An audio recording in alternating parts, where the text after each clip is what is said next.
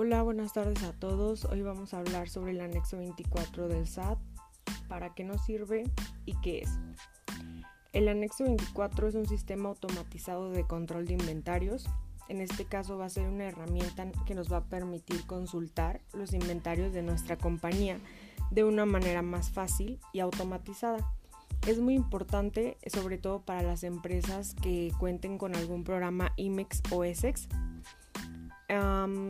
Este anexo 24, los principales objetivos que tiene es que nosotros tenemos que cumplir con las disposiciones eh, que nos sean establecidas en la ley aduanera, el reglamento de la ley aduanera y las reglas generales de comercio exterior, así como también eh, controlar nuestros inventarios de las mercancías importadas temporalmente y poder comprobar el retorno de esas mercancías y también de las mercancías que estén pendientes de retorno así como poder nosotros generar los reportes para cumplir con toda la información que nos esté pidiendo las autoridades aduaneras. La manera en la que funciona este anexo 24 es que nosotros tenemos que tener de manera administrada todos nuestros expedientes electrónicos de comercio exterior y contar con catálogos y contar con módulos que nos permitan llevar eh, pues esta organización. En este caso, en los catálogos que nosotros manejamos van a ser los datos general del contribuyente, que en este caso deben de indicar eh, nuestra, razón, nuestra razón social, la clave del RFC, el número de programa IMEX que nos va a dar la Secretaría de Economía y el domicilio fiscal, en este caso pues la calle, el número, el código postal, la colonia, eh, entidad federativa.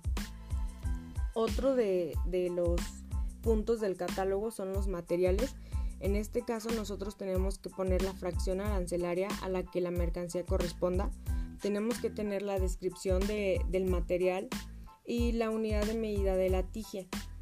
Eh, otro de los puntos igual de catálogo que sería el último, que serían los productos. En esto nosotros también tenemos que identificar la mercancía. Igual ponemos fracción arancelaria a la que corresponda nuestra mercancía, la descripción también del producto que nosotros tenemos y la unidad de medida de la tija. Como uno de los módulos, nosotros manejamos el módulo de aduanas. En este caso lo separamos en cuatro puntos. Eh, el primero sería el módulo de información aduanera de entradas. En este caso serían las importaciones temporales. Aquí nos debe de incluir la información como el número de pedimento, la clave del pedimento y la fecha de entrada en la que nosotros declaramos el pedimento.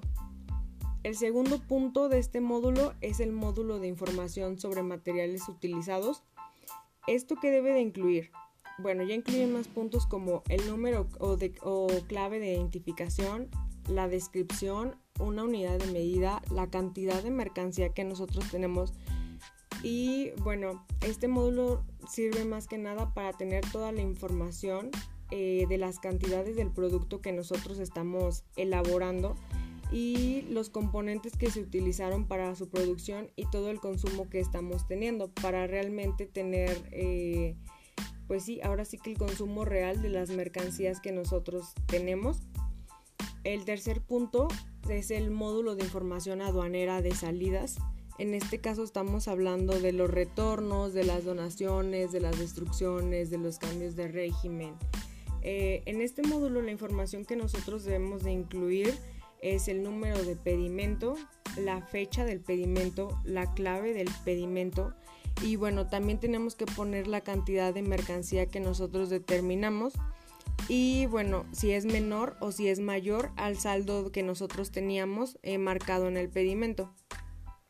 Y el cuarto punto es el módulo de activo fijo. Aquí en este eh, lo que hacemos es que indicamos la información aduanera, ya sea de nuestras importaciones, exportaciones, de nuestros retornos, nuestras transferencias, eh, de herramientas, los instrumentos y todo, bueno, lo que sea necesario anotar. Y también incluye el número de pedimento, la fecha del pedimento y la clave del pedimento. Y bueno, con eso terminamos el módulo que, abarca a las aduanas. Y tenemos un tercer módulo que es el módulo de reportes.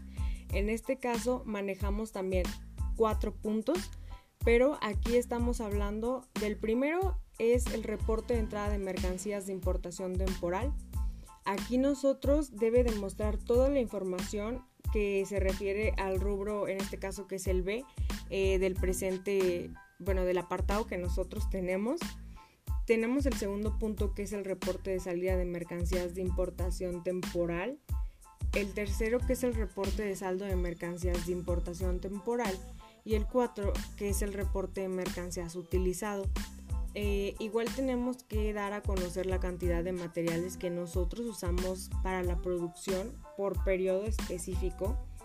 Y bueno, eh, aquí estos básicamente son los módulos que nosotros tendríamos que tener para poder tener una buena administración. Eh, sí, en nuestros inventarios son realmente tres. El primero que les mencioné, catálogo, segundo módulo de aduanas y tercero módulo de reportes.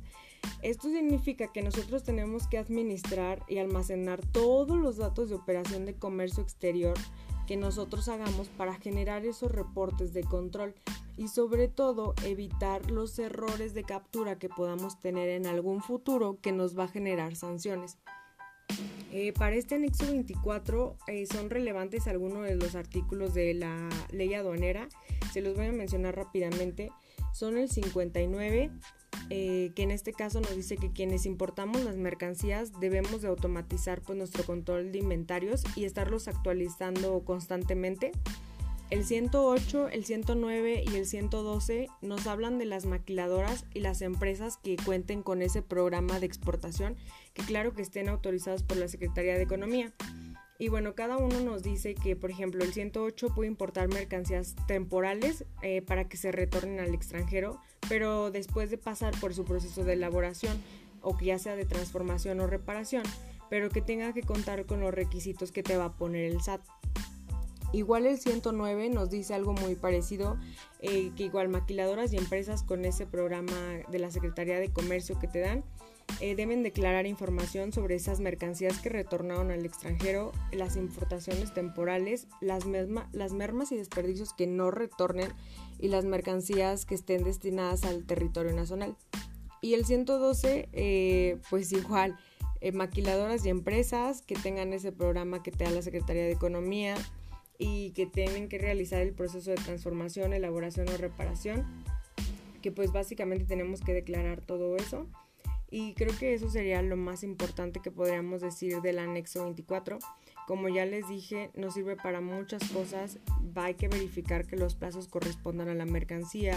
Eh, hay que tener un análisis eh, sí, muy detallado para que no vayamos a tener algún error y corroborar que los controles de inventarios estén llenados de la forma correcta, controlar también nuestra información como el activo fijo temporal y pues bueno, cumplir sobre todo con todas las autoridades, eh, bueno, con todos los requerimientos que nos pidan esas autoridades aduaneras para no tener problemas en un futuro. Y eso sería todo por mi parte sobre el anexo 24, para qué nos sirve y cómo se utiliza.